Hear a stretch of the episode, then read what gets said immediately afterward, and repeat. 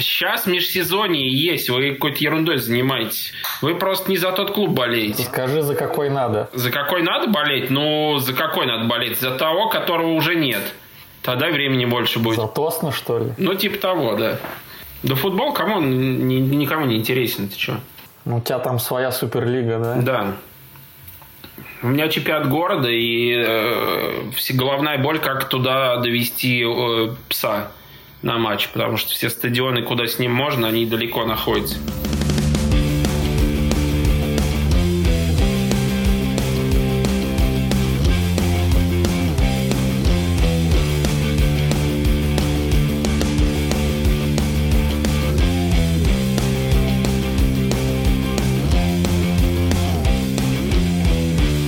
Всем привет, привет, привет, привет. Это шестой эпизод подкаста «Фанзин». Э, Мы наконец-таки собрались спустя три недели всевозможных кутежей, выездов э, и прочих перипетий этого сезона. Э, Очень много событий. Недавно вышел новый сербский общефанатский журнал, поэтому мы решили поговорить о истории общефанатских журналов и немножко поразмышлять на тему того, насколько этот формат актуален сейчас. Э, у нас в Европе, в мире, неважно. Сегодня мы в составе следующем. Это Юра, Всем любителям фанатской литературы физкульт привет. Виталий Всем здравствуйте. и меня зовут Тимур. Э, Всем привет, всех рад слышать. Уставший Тимур, называйте его Поехали. так. Да, немножко устал. Но, надеюсь, это не скажется на нашем диалоге, и я втянусь. Вот. Кто хочет начать, ребят? Тимур, ты упомянул э, об общесербском журнале, который вышел. На самом деле он не единственный. В Европе подобные журналы выходят регулярно. Можно перечислять, ну, на самом деле, долго. И тут и Чехия, и Венгрия, и Польша, конечно, ТМК, э, ежемесячный журнал. И Италия, и Германия, и Франция, Испания сейчас готовится. То есть э, в Европе э, общефанатский сам издат живет, э, в России, Украине, Беларуси, к сожалению, нет. Тема интересная, почему так происходит, тема больная, наверное, очень непонятная, поэтому давайте, да, попробуем разобраться в ней. Помимо того, что в Европе, в принципе, бум сам издата, но почему там вот именно межфанатские коммуникации развиты гораздо сильнее, чем у нас, за счет чего выпускаются эти журналы? У меня есть э, предположение, что э, количество людей в движух, в основных движух у нас намного больше, на мой взгляд. Это реально там, тысячи людей. И за счет этого э, общих каких-то вопросов гораздо меньше между ними. Потому что все заняты какими-то своими внутридвижимыми проблемами. Да, понятно, у сербов там в том числе, у кого-то еще есть похожие проблемы, но у них есть, там, не знаю, вещи, за счет которых они сильно могут сблизиться. Все тоже противостояние. Когда-то это было противостояние НАТО, когда-то это было противостояние федерациям каким-нибудь, э, матчам, блядь, по понедельникам, я не знаю. Ну, ну, как в Германии, например, это происходит. Э, у нас же каких-то общих э, вопросов э, за последние годы да практически Fan нет. Но Fan ID, он как бы все равно все его пытаются этот вопрос решить как-то по-своему. То есть, э, да, там были какие-то единичные акции общие, но по факту они, ну, все это никак не согласовано. Одни сказали, другие захотели сделали, захотели не сделали, третьи сделали по-другому. Ну, вот в таком формате это все было. Ну, кажется, что это такая показательная история для Там, всех. там, э, там люди, ну, где-то в Европе как-то сплочаются гораздо более охотно, скажем так, чем, например, в России. Ну, у сербов все на самом деле гораздо проще, чем у нас. У них не так массово все. То есть есть звезды, есть партизан, а остальные движи там они очень-очень маленькие. Абсолютно, и более-менее дружный, я бы сказал. В Европе все более сплоченным выглядит. Люди больше участвуют вообще в любых начинаниях, поддерживают их охотно. Вопрос такой. Есть ли информация не конкретно про этот новый фанзин? Кстати, напомню его название. Ультра без фолирования называется. Как обычно происходит сбор информации, кто главный в, этих, в этой всей истории, потому что, ну, как правило, кто-то должен быть главный, чтобы что-то делалось. Как происходят договоренности между движухами и кто там самый главный потребитель этого всего? Я был э, одним из авторов, соавторов э, фанзина Ультрас Life. Поэтому могу рассказать, как это было там. Я был в редакции практически с самого начала. Изначально этот проект имел две как бы составляющие, коммерческую и творческую. Ну вот э, за творческую отвечали мы, фанаты, авторы, фанаты вот в одном лице. Конечно, все начиналось с наших личных связей. Первый номер, который вышел, он был промо, если помните. Э, он не продавался. Точнее, я в Москве, возможно, он продавался, я сейчас это точно не помню. Но он точно отправлялся в регионы на бесплатной основе. То есть мы, я лично отправлял э, с поездами, с проводниками в Беларусь Беларусь несколько коробок, в Украину несколько коробок. Соответственно, нужно было как-то оповестить людей, что вот такой проект выходит, они должны были подержать его в руках. То есть доверие вот к авторам очень играет большую роль здесь. Авторы, в свою очередь, должны быть объективны. Вот мы собирали э, кто что может. Первые номера, вот можно посмотреть, они были такие достаточно, ну, что ли, неполные в плане содержания. Мы старались объять не необъятное. И, и мне кажется, это здорово получалось. Вот ты упомянул, что э, нужно было стараться быть э, объективными. Да, и тут можно провести параллель, например, с комментаторами, которых прям учат, всячески за ними следят, чтобы они там, э, ну, по крайней мере, в прямых этих трансляциях не выражали какой-то симпатии той или иной команде. Mm-hmm. Вот, mm-hmm. как э, у вас таких ярых там поклонников на тот момент разных команд, э, вот не проскакивало какого-то желания там как-то пасхалочку какую-нибудь, например, куда-то вложить там или вот что-то типа такого. Ну, в общем, я не могу сказать, что мы как-то проверяли э, объективность, необъективность, правдивость, неправдивость материалов. То есть люди присылали нам какие-то репортажи, свои какие-то отчеты, и они публиковались ну, с минимальной редактурой, естественно. Э, но я хочу сказать, что сотрудничали с Ультраслайф на тот момент все движи и все лидеры всех движей. Здесь это очень как бы важный момент, потому что у нас были и лучшие фотографы с нами сотрудничали, и старики охотно давали э, информацию. У нас был офис, который был разделен на, на несколько э, кабинетов. При входе у нас был офис-менеджер, девушка сидела, наша Маша. Но я почему говорю, что это уникально, потому что в Европе э, фанзины так никто вообще не делает. Все э, известные всему миру фанзины, такие как Тома Кибице, Блик Фанкультер, Лебниш Фузбол, Э, французский, испанский, итальянский, они все делаются фактически двумя-тремя, ну, небольшой командой людей, не в офисе, а из своей квартиры. Они как-то там встречаются, что-то обсуждают. То есть для этого не нужно сидеть каждый день, ходить в офис, работать. Вот, у нас было совершенно иначе. И однажды к нам приехал автор э, сербского фанзина, который выходил тогда, сербский Навич, и когда он, конечно, увидел все, он был в шоке когда он увидел офис-менеджера, который кофе делает, когда увидел переговорную там с диваном.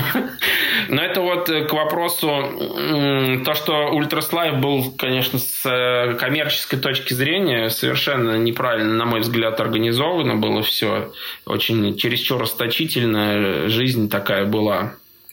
Поэтому, мне кажется, проект в том числе и как бы загнулся со временем. Это же там последние сытые годы были перед кризисом. Но это были еще до того, как э, журнал стал, перешел под крыло ВОБа. Э, вот, я уже тогда в журнале не работал. Одиннадцатый, да, до одиннадцатого, наверное, номера. Последующие четыре последние, наверное, это уже все. Это уже другая история. Еще, наверное, лет 10, ну, не 10, лет лет пять точно где-то вот в районе локомотива и всех его офисов валялись эти журналы запакованные, никому, к сожалению, не нужные. И там кто хотел, типа, о, а что это такое? Да бери, что там? Потому что, я не знаю, это последние, наверное, какие-то выпуски, которые откровенная угу. пропаганда была. Ну, возможно, да, последние. Есть какая-нибудь классная история из офиса? Ну, типа такая, которую можно рассказать, и она была бы интересной.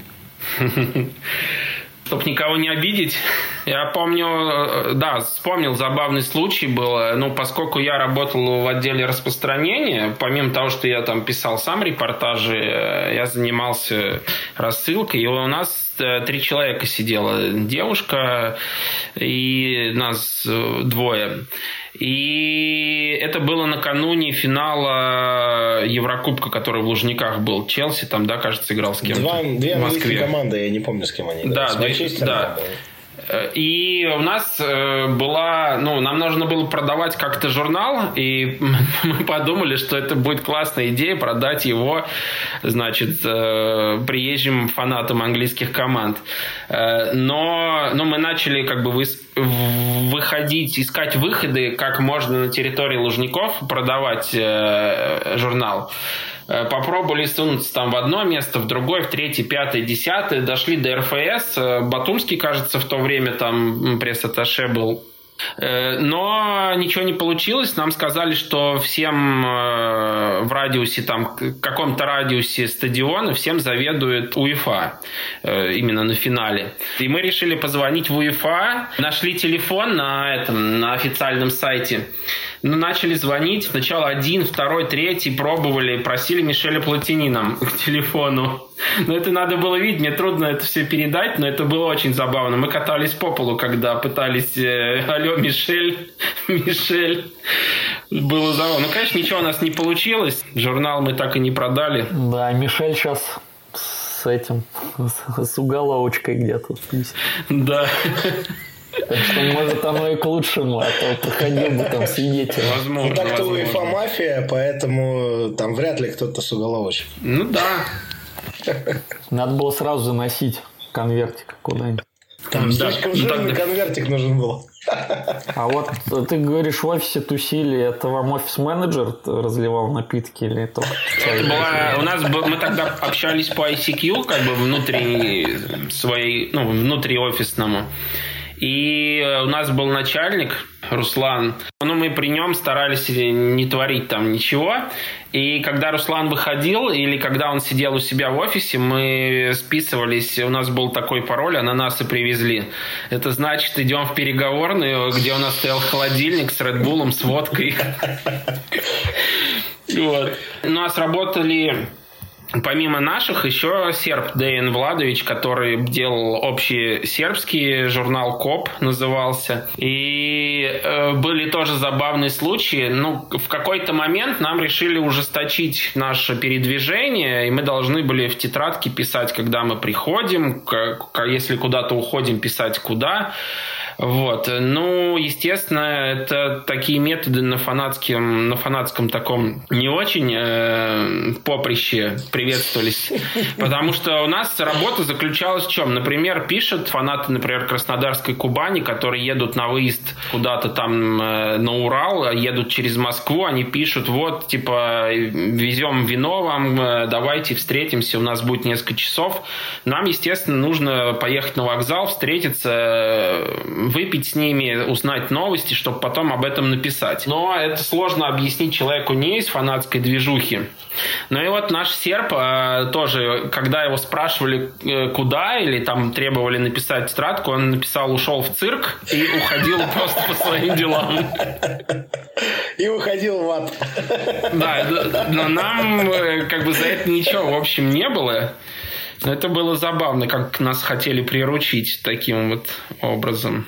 Но, но работа была очень забавная. Но вот я, например, если... Ну, ее невозможно даже сравнивать ни с какими европейскими журналами, потому что э, тот же самый Тома Кибицы делается, по сути, двумя людьми. Э, это Петр и его друг, э, забыл сейчас как зовут, э, потому что Петр не умеет верстать, Петр только собирает, аккумулирует всю информацию, а его друг верстает. Ну там один шаблон. Один шаблон. Но Петр создал такую, практикует такую схему, как пресс-карты, журналистские удостоверения, mm-hmm. так называемые. Вот. Очень классная штука. Вот Петр создал такую сеть, он, э, ну, грубо говоря, раздал э, эти от Тома Кибицы такие пресс-карты всем, ну, кто делает фотографии в своих движухах. Это им дает бесплатный, ну, естественно, проход на матч. Э, они могут могут э, пользоваться как ТМК как площадкой для э, написания своих репортажей, для публикации своих фотографий. Э, в общем, как бы здесь выигрывают все. И я вот в свое время такую тему очень настойчиво предлагал автору украинского общефанатского журнала, первого «Ультрасьюа» он назывался. Ну вот мы долго спорили, но в итоге ничего не получилось. А как это работает? Можешь пояснить э, историю с теми картами? То есть Журнал же это отдельная какая-то история, а проход на матче фотографировать это как бы с клубами же надо договариваться. Нет? Журнал это как бы печатная СМИ. Неважно, зарегистрирован он или нет на самом деле. Он имеет право... Короче, журналист может э, подать на аккредитацию на определенный Да, матч, от какого-то... Да, от печатного от СМИ. А сейчас или... даже не, от, не только от печатного, может и от интернет-издания.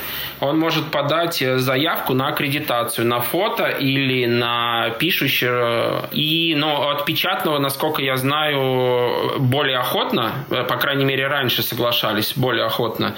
Э, он подает в пресс-службу. Ну, тут зависит на самом деле от страны, зависит от турнира, от уровня. Например, у меня есть пресс-карта из Ultras Life а старая, выданная еще 10 лет назад, не знаю, сколько, как, как давно это было. Я до сих пор по ней хожу на разные матчи. Э, например, это, конечно, это работает очень хорошо на Балканах, э, когда видит русскую пресс-карту, то все ворота практически открываются.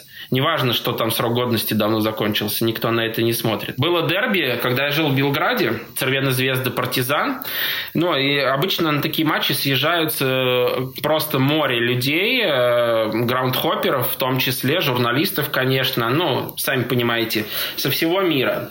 И очень многие э, пытаются сделать себе аккредитацию, чтобы... Здесь вопрос не столько в бесплатном проходе, потому что билет стоит не так дорого, все Сербии, а сколько возможность оказаться на беговой дорожке и фотографировать с удобного ракурса, ну, то есть иметь свободу передвижения. И в такие дни просто пресс-службу клуба штурмуют э, нещадно. И я отправил имейл в пресс-службу Црвеной Звезды, и мне, на удивление, одобрили аккредитацию а в это же время Blickfang Ult, ну, от Ultras Life а, которого не существовало уже 10 лет там, вот. А в это же время авторы Blickfang Ultra, Кристина, э, фотограф из Литвы, там, и Мирка подали то же самое, им отказали. Я не знаю, с чем, как это связано, это просто выборочно как-то Россия, происходит. Возможно. В итоге, конечно, там все хорошо закончилось. Кристина поехала в, э, ну, в офис там и как-то там слез, слезно просила, да, что ей очень нужно и так далее. Так вот, э, я хотел немножко про наших сказать. Я так понял, например, на «Локомотиве» сейчас на это очень серьезно обращают внимание и часто запрещают даже. Часто смотрят, э, служба безопасности это делает, или кто-то вот из таких внутриклубных служб смотрят, кому дают, кому не дают. То есть, э, как бы есть какое-то обсуждение. Не всем подряд. И я думаю, также в любом московском клубе, в московском клубе, не знаю, как во всех остальных, но, скорее всего, тоже есть какое-то ограничение на эту историю.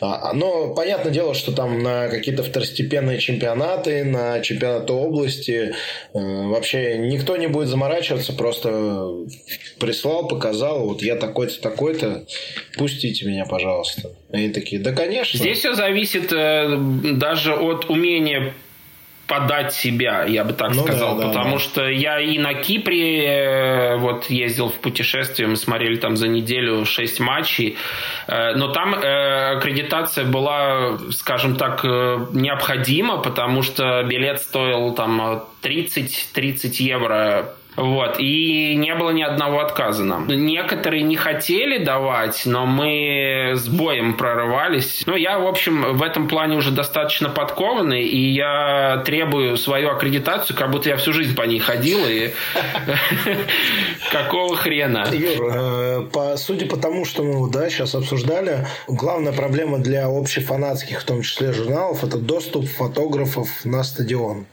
одна из главных это, проблем. Это очень есть, важно, конечно. Не, ну, типа, не тексты, не какие-то, не знаю, э, сбор материала, а именно фотографии. Это ключевой фактор для ну, практически любого общефанатского журнала, скажем так. Для Нет? современного. Для современного для это современного. один из ключевых, конечно. Потому что картинки очень важно, а поскольку сейчас очень много ограничений внутри стадиона, тебя не пускают там сюда, туда, ты не ну, как бы свобода передвижения твоя очень ограничена, ты не можешь сфотографировать, ну, условно говоря, баннеры, сектор на фоне баннеров.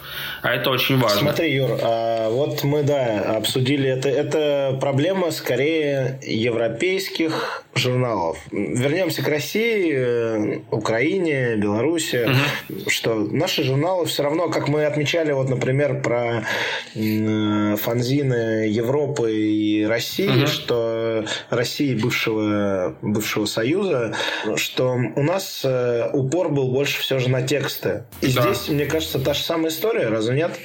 Ну вот, если ну, не так, совсем. Э, глобально, если посмотреть, да, мы не говорим про Ultras Life, который был более, скажем так, поздним, когда э, картинка в интернете в том числе была очень важна э, для mm-hmm. всех, для каждой движухи. Все хотели максимально себя представить, э, максимально себя пропиарить, э, максимально рассказать там европейцам, что мы вот такие классные, или там где-то еще. Но вот э, какие-то более ранние журналы, опять же, мы в первую очередь говорим о тексте, я так понимаю? Ну да, безусловно. Если мы берем более ранние э, наши фанзины, то есть молодые страницы, Fans Magazine, говорим о них, э, в Беларуси был наш Ультрас примерно в тот же период то да, фотографии э, наших ультрас и в молодых страницах они практически там не решали, погоды не делали, скажем так. Они Вообще, были приятным дополнением, да, но тексты решали там. Плюс э, и тот, и другой журнал, но в молодые страницы в большей степени он был такой больше хулиганский, хулиганской направленности, фанатско-хулиганской, ну, не ультрас. Тогда еще это было в самом, так сказать, зачатке. Модно, стильно, молодежно. В самом прямом смысле всех трех слов, я бы так сказал. Полистал этот фанзин, э, чтобы освежить его в памяти, потому что я как-то вообще, ну, не сказать, что мимо них прошел, конечно, в коллекции они у меня есть, э, но я как раз тогда из армии пришел, когда они выходили, и как-то я был занят чем-то другим, сфокусирован на чем-то другом, поэтому я вот э, такого восторга от них тогда не испытывал. Но вот сейчас перелистал, э, некоторые статьи зачитался. В общем, это был очень крутой для того времени журнал, однозначно. Я вижу, что ты листаешь четвертый номер, но они уже прошли какую-то стадию начала э, ну, ста- да, формирование. стадию формирования, да, того самого. И как бы четвертый номер это круче этого, наверное, на тот момент вряд ли что-то было в Москве. В России, наверное, только где-то рядом был саботаж, все тот же вездесущий красно-белый. Uh-huh. Он, он был вот приблизительно того же уровня для меня по идеологической направленности, по какой-то текстовой истории, э, где вот ребята просто красавчики. Можно рассказать немножко про молодые страницы, что это формально журнал вышел из Ultras News, News а. В Ultras News е была такая рубрика в, в нескольких, по-моему, номерах.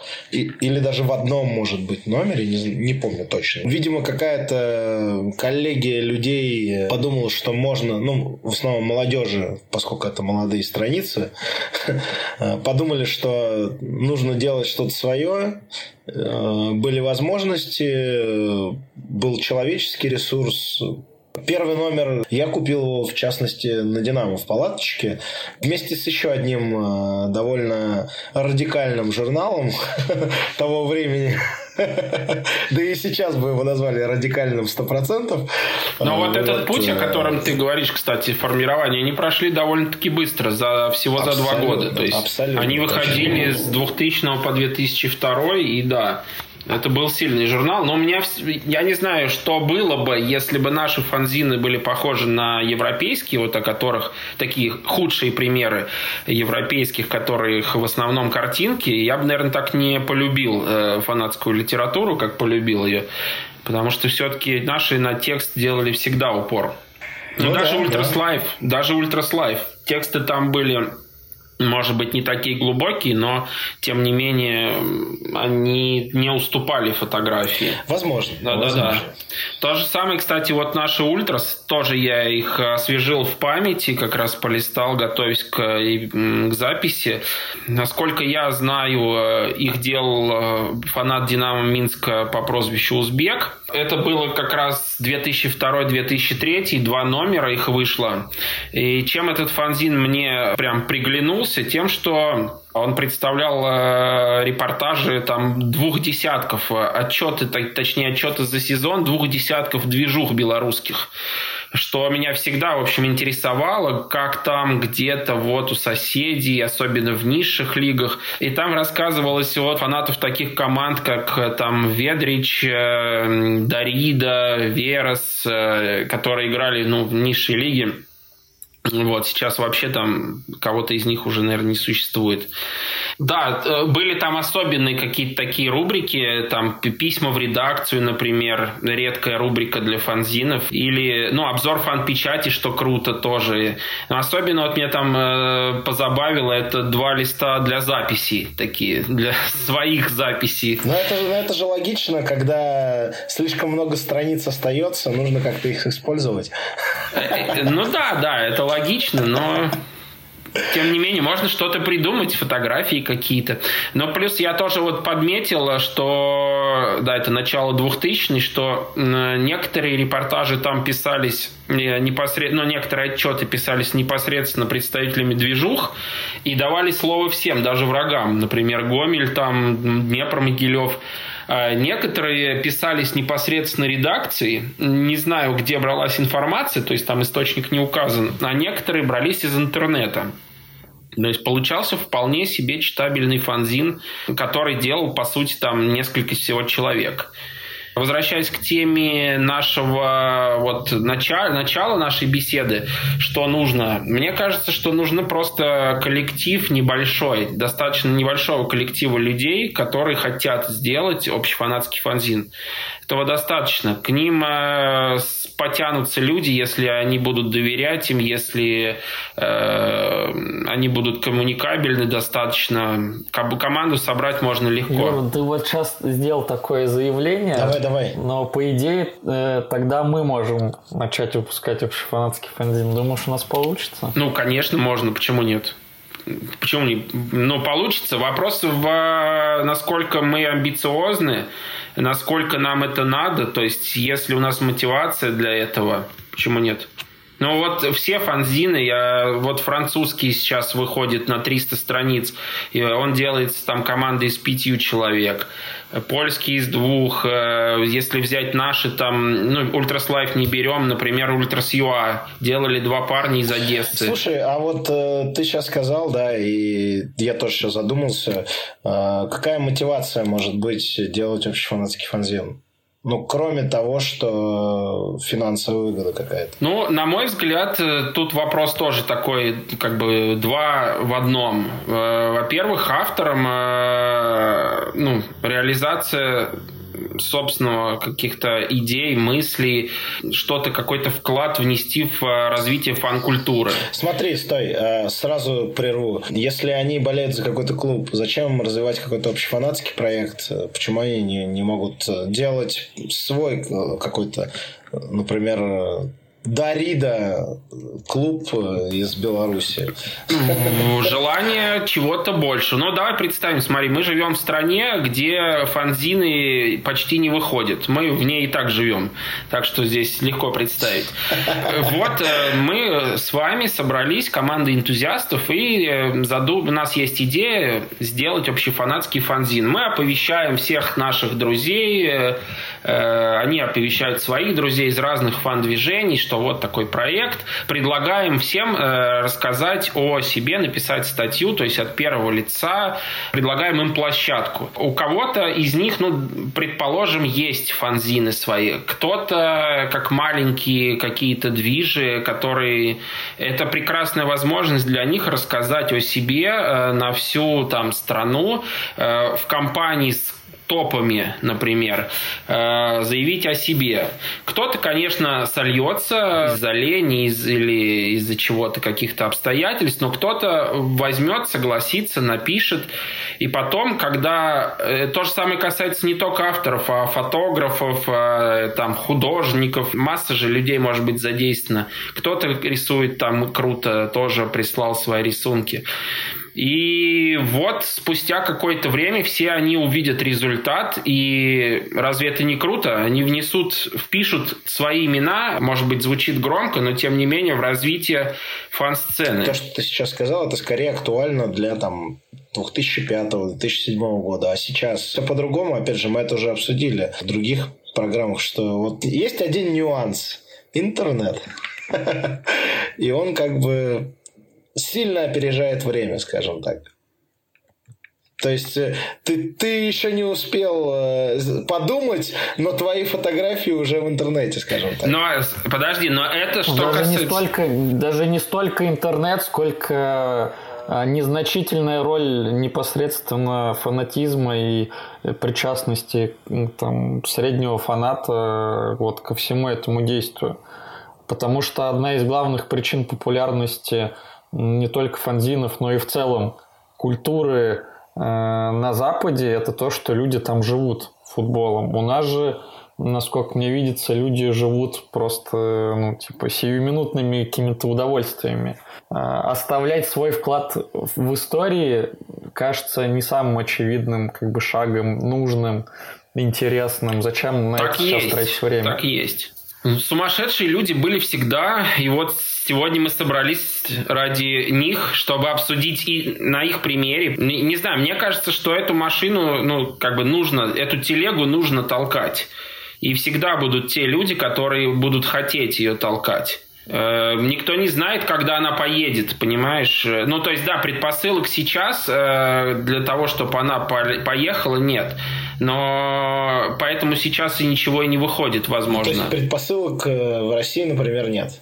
Я считаю, что в России сейчас... Ну, мне сложно судить, потому что я смотрю за, за российской фан-сценой, наблюдаю из, из-за рубежа, поэтому со стороны... И, ну, мне кажется, нет. Мне в кажется, Украине нет. фактически есть Troublemakers Ukraine. Да, да. Хороший, кстати, пример. что-то, что-то можешь про это рассказать? Да, конечно, я могу рассказать. Хороший пример этот Troublemakers Ukraine. Журнал выходит э, с 2015 года по сей день. Вышло всего 5 номеров на данный момент. Э, его главный редактор, э, фанат киевского ЦСКА. Но это фанзин э, полностью о хулиганизме. То есть все буквально в нем рассматривается через призму около футбола. Это вообще уникальная история. С точки зрения хулиганизма, фактически вот молодые страницы это то, что та же самая история, и это я бы назвал это продолжением скорее. То есть нео, да, да, да, да, неоклассицизм.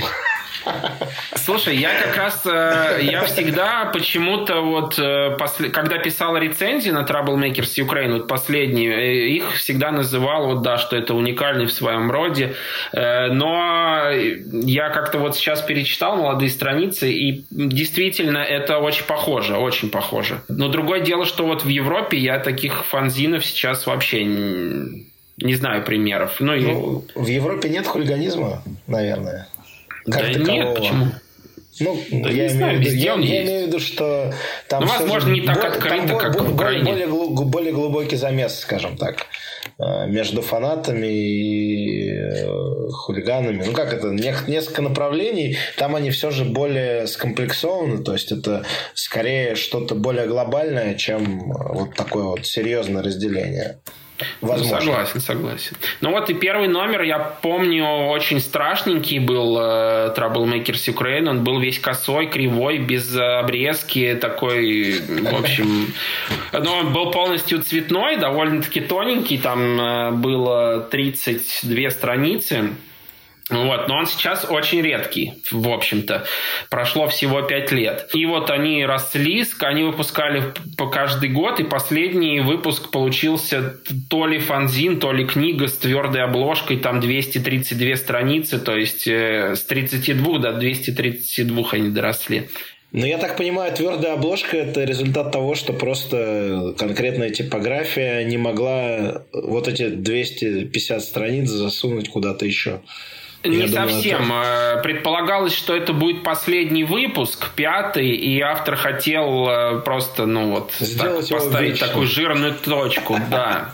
На самом деле, довольно, ну, я как бы к хулиганизму э, такому откровенному и без э, привязки к футболу отношусь как к спорту абсолютно ну, практически не интересуюсь им, можно так сказать. Но все Troublemakers Ukraine я читал, э, и вот основу их э, составляют ну, в общем-то, ничем не отличается от общефанатских фанзинов. Там основу составляет годовой обзор событий хулиганских по всем движухам. Довольно монотонно, конечно, для меня читать, но, наверное, для хулиганов это интересно. История отдельно взятых фирм были иногда фан-движений, и вот э, если фан-движений, там, конечно, бралась летопись от начала времен, и там больше было про фанатизм.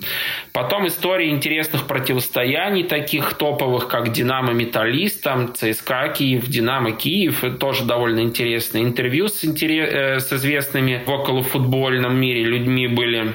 Но журнал такой достаточно полноценный. И я знаю точно, что у автора есть какие-то тоже, ну, возникают какие-то там проблемы с коммуникациями, с но, в общем-то, с годами, если там убрать все подводные камни, но мне кажется, что на странице этого журнала группы как бы сами хотят попасть, стремятся. Наверное, я бы так это назвал.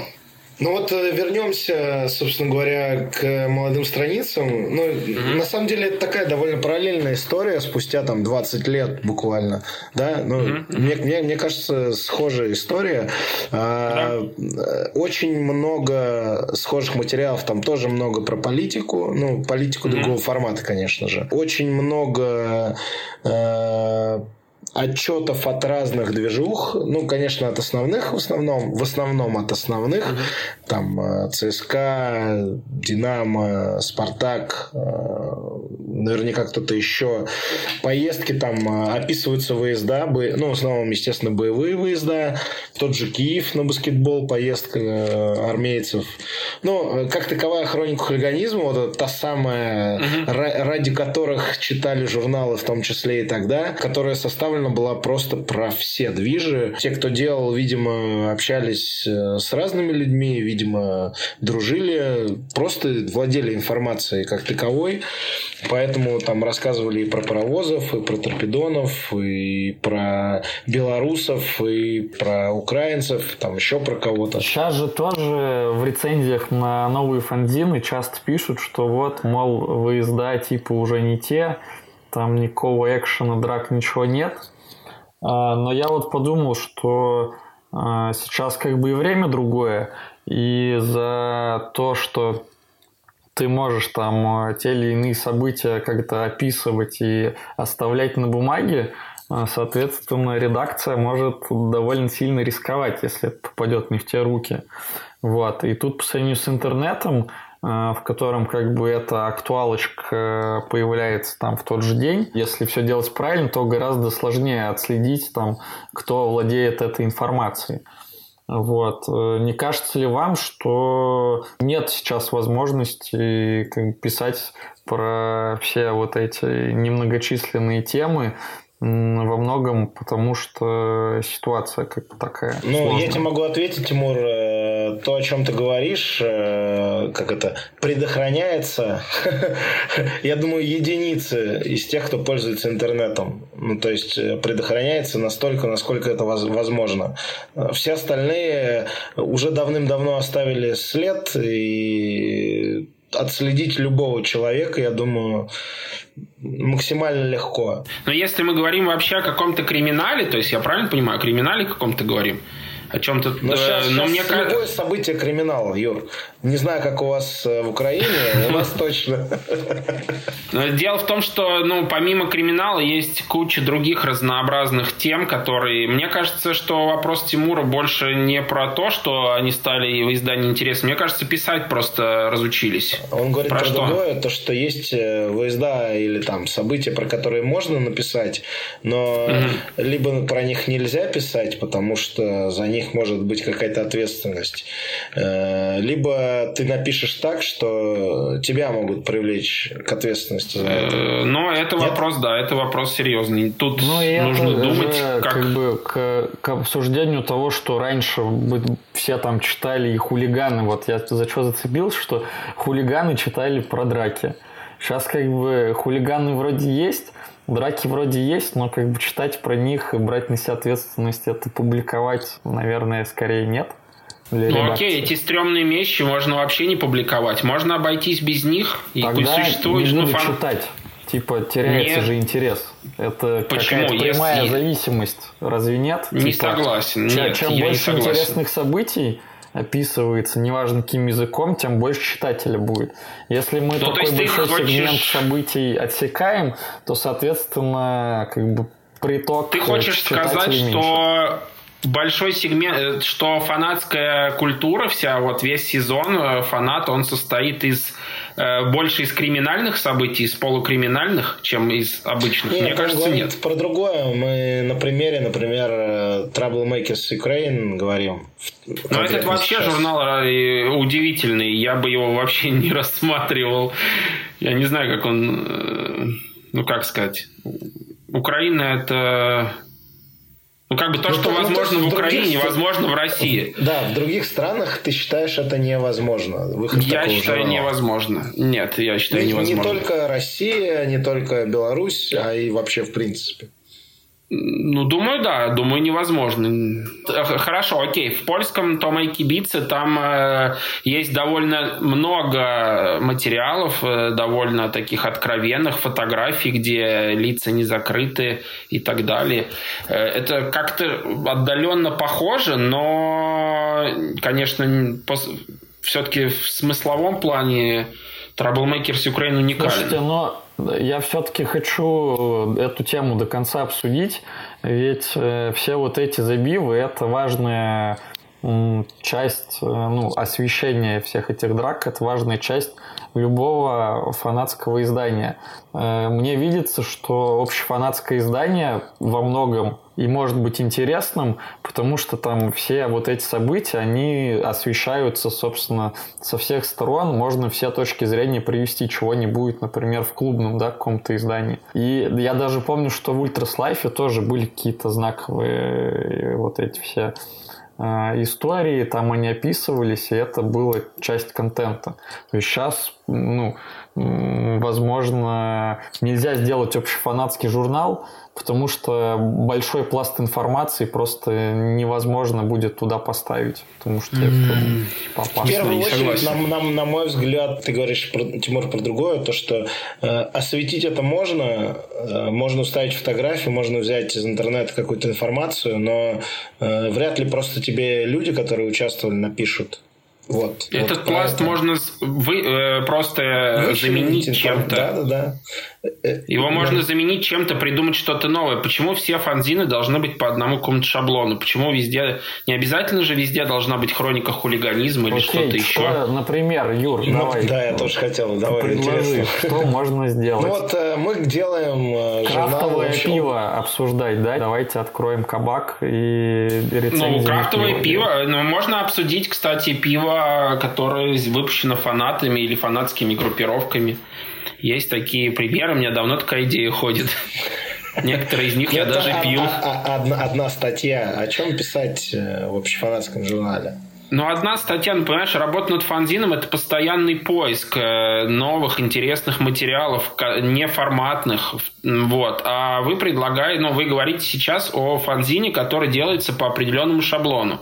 То есть, есть там хроника выездов. Я понимаю, что это любили раньше, но сейчас из-за того, что вот об этом писать нельзя, фанзины и не читают. Потому что та публика, которая помнит те фанзины, ей эти фанзины, э, которые сейчас выходят, они неинтересны. им. Вот, вот, Юр, я про это и говорю, что фанзины читают те люди, которые сейчас, возможно, и на стадионы не ходят.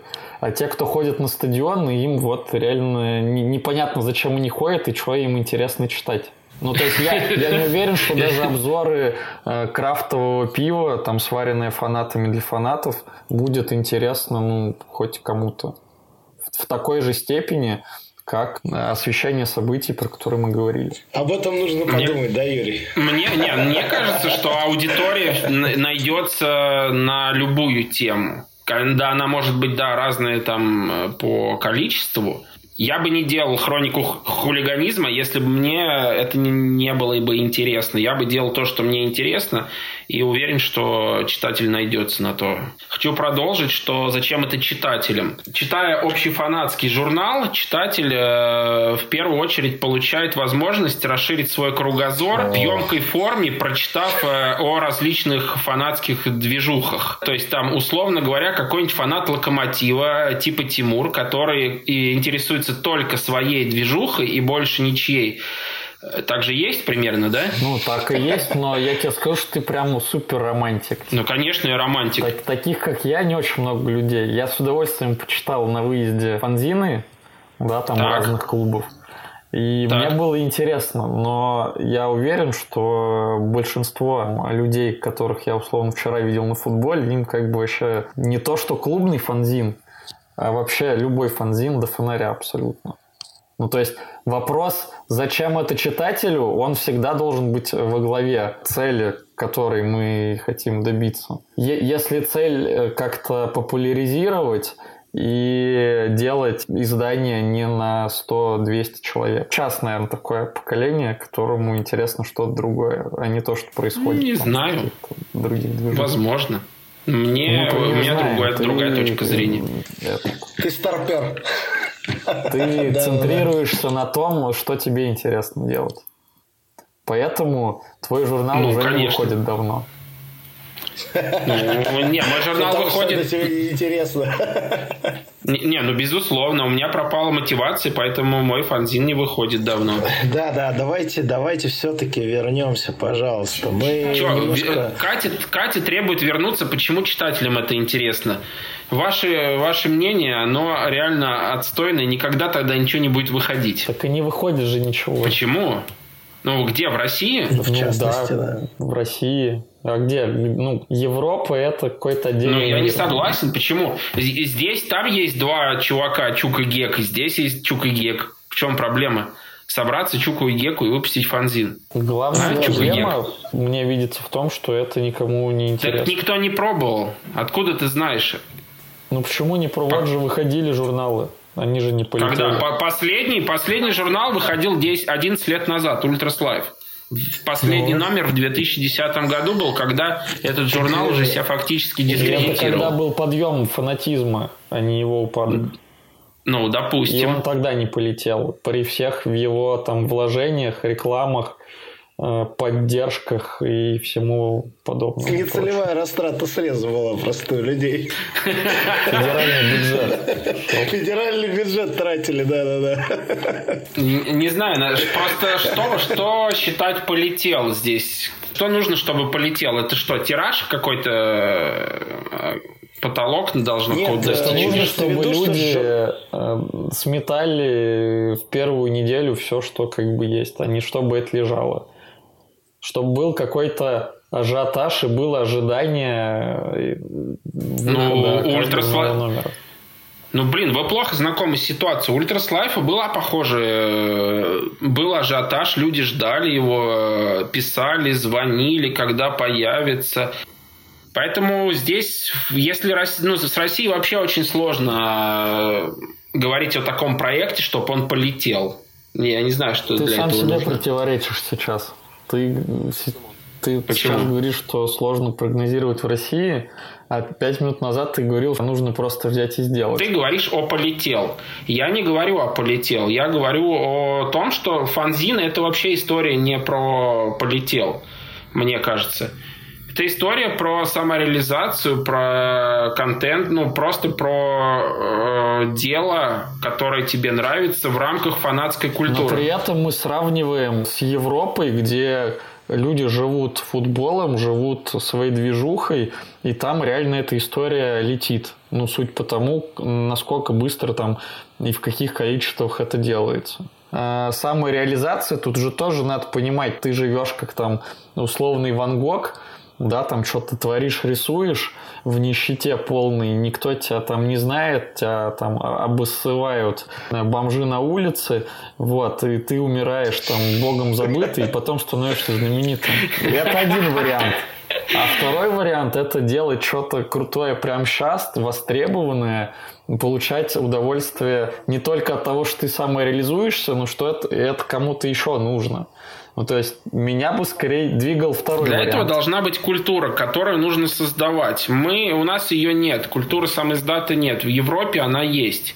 Она, а фанатизма есть культура? Своеобразная, конечно, есть, но не настолько глубокая, я бы сказал, как, ну, например, в Италии. Вот. Люди там, ты прав совершенно, люди там живут э, футболом. Я на эту тему много раз, рассуждаю, размышляю, э, что у нас, как бы, я не могу сказать, что мы не живем, у нас люди не, живет, не живут футболом, но такой процент людей гораздо, ну, у нас единичный, скажем так если сравнивать с Италией. Нет такого дружного коллектива, что ли, коллективной какой-то такой э, ответственности, не знаю, так как вот, это сказать. Это же ответ на вопрос, типа, зачем делать э, общий журнал, если нету общей культуры. Ну, про это начинали, да, в общем-то, с этого начинался разговор, разве нет? Проще делать клубные, проще делать э, реально какую-то самореализацию, но кажется, что общая история и не полетит, и в целом и не нужна. Не знаю, чем проще. Ну вот смотри, например, Петр, он фанат э, ГКС Бельхатова. Довольно посредственный движ, э, я о том Айкибице говорю, довольно посредственный в польских э,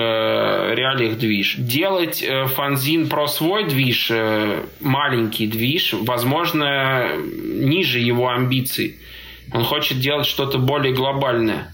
Он взял и сделал. Но смотри, это характерный пример, да, там, э, то, что в Польше, например, за сборную ездят в основном маленькие клубы, потому что у них нет возможности, ну, фанаты маленьких клубов, потому что у них нет возможности на Еврокубке ездить за свою команду.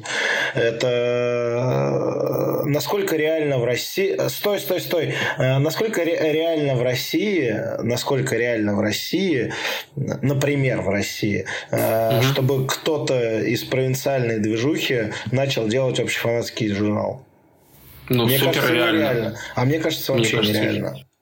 Вообще нереально. Потому что они просто не в теме... Ну, они, возможно, живут в Москве, но болеют за команду. Мне кажется, не из Москвы нереально сделать общефанатский журнал. Потому что здесь происходит, ну, блядь, я не знаю, 50% Очень сложно, очень сложно. Так что... Ну, это реально вообще? Ну, мне кажется, нет. Я думаю, что это реально только мне в случае, кажется, если реально. это будет какой-то человек, которому все доверяют. Дело, тут дело в другом. Он же должен быть просто в теме. А если он просто где-то вот находится в другом городе, и он не знает, что здесь происходит... А, просто... что, ну, а, а что просто в теме? Просто в теме можно быть, писавшись на все возможные паблики ВКонтакте. Да, можно. Бы, э, читать про это и, например, э, просто свое мнение какое-то писать. Но это один путь. А второй путь нужно быть э, как минимум знакомым с половиной вообще всех людей, которые могут поделиться с тобой информацией,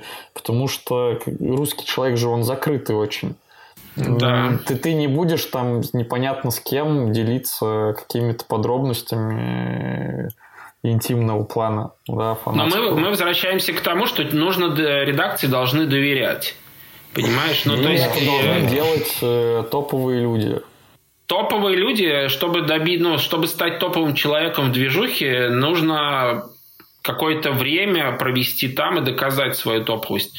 Правильно? Наверное. это должно как-то не сходить с, от людей, которые принимают решения в больших клубах. Не, не, ну понятно, понятно. Ну, то есть я имею в виду, что должно пройти какое-то время, и когда ты этой топовости достигаешь, у тебя уже нет желания. Ну, то есть... Ты и так все знаешь, зачем тебе журнал еще, да? Думаешь, да, зачем да, тебе... Да, да, да, да. Да, Есть зачем тебе журнал? Э, а, а с другой стороны, молодежь должна толкать эту идею. Но понятно, понятное дело, что молодежь доверять не будет. Возможно, за молодежью должен стоять кто-то, какой-то там, э, скажем, как это, наставник, можно так Нужны сказать. какие-то форматы для молодежи новые. Да, это вот э, то, о чем я твержу очень много, что э, именно общефанатские журналы должны э, быть не такими, вот как были раньше, то, о чем Юра в том числе сказал, а нужно искать какие-то новые форматы, которые будут больше похожи на британские журналы, на какие-то музыкальные журналы, я не знаю, вот на что-то такое так, у нас там новый гость, походу, образовался. Не знаю. Э, совершенно верно. Э, и чтобы, понимаешь, чтобы эти форматы появлялись, они как, как бы вырастали, должна быть почва для этого. А эта почва именно клубный сам издат. Я так думаю. Чем больше клубных фанзинов будет, на них можно обкатывать какие-то новые темы или брать какие-то новые темы. Вся надежда на лок-пропаганду получается. Ну, понятное ну, дело. Паровозом, понятно. Нет, ну, по, по большому счету, на тех, кто сейчас делает, не, ну ведь э, и сейчас из тех э, э, нескольких коллег, которые коллег, которые делают фанзины, э, встречаются какие-то новые интересные темы, которые можно. Ну слушай, вот да, например, э, Сергей Смены, который, да, у него, э, в общем, новый проект местный, который мы да еще не да, затронули. Еще не затрагивали, но формально это вот та самая история, когда из клубного, э, из клубной программки рождается что-то более глобальное на уровне уже какого-то а, направления подмосковной движухи. Но это все равно очень нишевая история круто, что да, она да, появилась. Так, так, а как еще, как еще будут рождаться общефанатские какие-то вещи? Мне кажется, из нишевых историй, да. Согласен. Возможно, согласен. это просто э, подключится народ, да, есть куча знакомых, он же общается очень со многими людьми из разных движей, из разных городов, плюс ко всему гроунхоппинг и вот это вот все.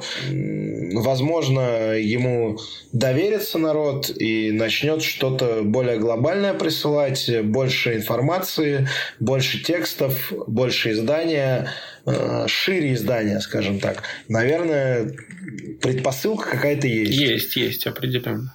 Мне кажется, что сейчас, э, я вот посмотрел несколько там влогов, там романтика в том числе, то московская, подмосковная, в Московской области, вот эта вся фанатские движухи, они довольно неплохо общаются между собой там Нарфаминск, ну, Зеленоград, это было, там Рось. кстати, довольно ярко в книге Дивана подчеркнулось, да, да, что да. в принципе-то все между собой общаются, даже те, кто вроде бы как супер враги какие-то, ну, которые вроде бы не должны особо общаться, при этом все равно они пересекаются на каких-то абсолютно левых матчах, э, просто интересуются, безусловно, друг, безусловно. интересуются друг другом в любом случае. И, а. конечно, это связано там с какими-то старшими собратьями, с большими командами, командами московскими. Безусловно. В целом, как бы, вот именно какая-то есть сообщество, скажем так. А, собственно говоря, местные это и есть сообщество М8.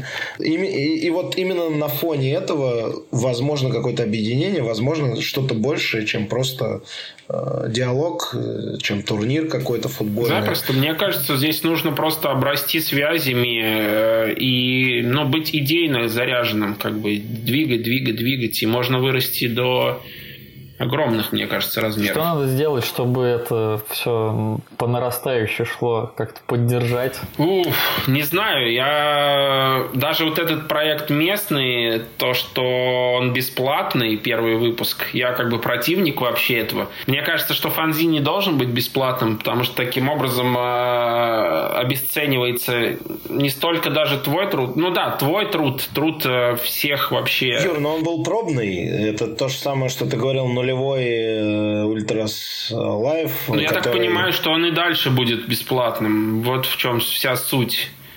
Вот. Э, и я просто вижу, э, сколько много людей, которые, увидев слово бесплатный, все, дайте мне три, там один этот, там э, несколько в коллекцию. И много очень людей, которые впервые просто появились, все бесплатно, я беру. Мне кажется, так не должно. Но я и против бесплатного прохода на футбол, например, даже в чемпионате города. Я за билет, за там 10 при, рублей при символически аккредитацию, да, да, да. При этом мутишь аккредитацию. Э, да, я часто, довольно часто покупаю билет. Э, все равно в себе в коллекцию. Ну, понятно. Э, но когда есть возможность его взять бесплатно, я беру. Ну, то есть, если, конечно, там 20-15 евро он стоит, то я, конечно, лучше попрошу кого-нибудь. Но бывают такие клубы там в чемпионате, я не знаю, вот в Сербии в пятой лиге, в шестой. Я знаю, что эти деньги идут этому клубу на развитие его, потому что вижу, как его президент э, собирает бутылки после игры с трибуны и или там э, раздает э, еду, там, ну, ужин как бы игрокам и сам за стол не садится. Я всегда покупаю билет вот в таких случаях. Я подытожу, э, что общефанатские журналы важны, нужны. Это, конечно, не первая ступень, это скорее финальная ступень. Э, начинаться все должно с клубного самиздата и потом как-то уже стекаться в общефанатские какие-то проекты и авторам, и читателям это дает вовлечение в процесс э, большего, гораздо большего числа людей. Это, опять же, новые какие-то знакомства, общение, какие-то совместные проекты. Ну, это высшая, так сказать, точка вот в сам издате мне кажется. Это какие-то взгляды на одни и те же темы от разных людей. Но это всегда интересно, диалог. Ну, чаще всего это общефанатский журнал, это очень поверхностная история. Разве нет? Чаще всего, да, но это должны фанатские журналы предоставляют как раз вот выжимку, то есть того, что движ хочет сказать, рассказать о себе на вот этом клочке бумаги, который ему предоставлен в общем журнале. Да, конечно, это если ты хочешь уже детально изучить там движ, э, читай локопропаганду. Отличный выбор. Не, ну а так и есть. Для нашей так программы. и есть. Так и. Но смотри, то есть получается, что если я читаю фанат ЦСКА какой-то, например, мне, я читаю общие фанатские журналы, мне заинтересовал какой-то движ. Я, наверное, чтобы узнать о нем больше, обращусь к его клубному самиздату. Но мы не берем сейчас э, соцсети или там какие-то интернет-ресурсы. Ну как не берем, если у 99% э, клубов нет своих изданий? Мы идеализируем сейчас. Э, Окей. Вот.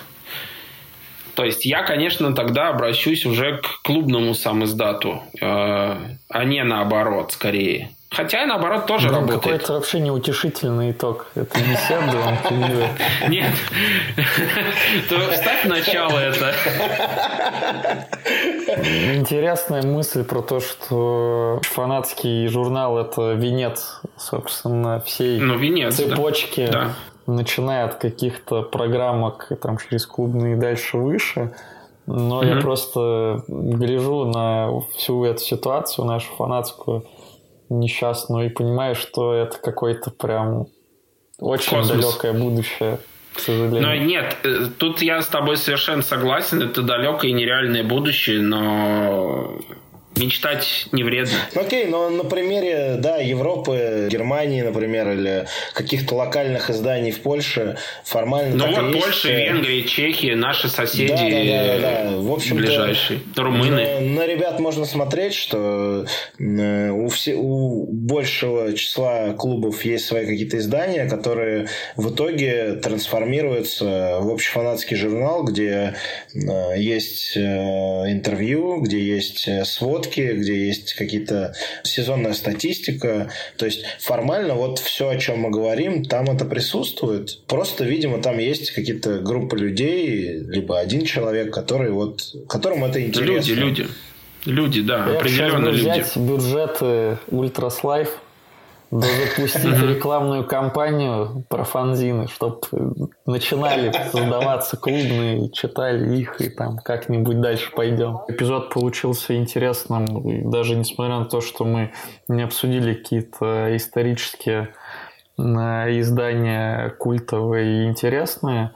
Я думаю, что мы вернемся к этому в последующих каких-то выпусках. Еще раз поднятая тема заставляет задуматься о нашем месте в этом фанатском мире, подумать, что с ним происходит и что каждый из нас может э, сделать для того, чтобы ситуация стала лучше. Я Можно плачу. прощаться? Нет, ситуация действительно херовая. И фанатские, общефанатские журналы, они как бы такие нереальное будущее, но тем не менее. Ну, Блин, просто же, я... Мы, же, мы уже же сказали... Как говорит Юра, все в наших силах. Нужно просто сжать э, кулачки и вместе с клубным еще парочку общефанатских делать, чтобы толкать эту телегу. А Юра будет рецензии писать. Да, надо не бояться своих желаний, своих амбиций. Нужно, если есть, повторюсь, желание да, делать что-то более глобальное или просто что-то делать, нужно брать и делать, не бояться. Потому что никто не знает, получится или не получится. Лучше что-то сделать и пожалеть, чем ничего не сделать и пожалеть. Но это не всего касается, а только фанзинов. Юр. Юртяна надо просто на цитаты растаскивать и вешать. Знаешь, как на, знаешь, как на Энфилде есть перед выходом на поле You'll never walk alone. Вот на твои цитаты также вешать. Не на стадионах, но на фанат, фанатских кабаках. Так, ну что, это был Юра Макшоп. Э, да, всем до свидания, друзья, до новых встреч. Виталий. Удачи. Сегодня было интересно. Как и всегда, собственно. И ну, да. Тимур, э, от меня всем большое спасибо. Слушайте нас на всех платформах. Подписывайтесь на наш телеграм-канал. Читайте новости сам из дата на страницах Макшопа. Читайте фанзин и слушайте фанзин. До новых встреч!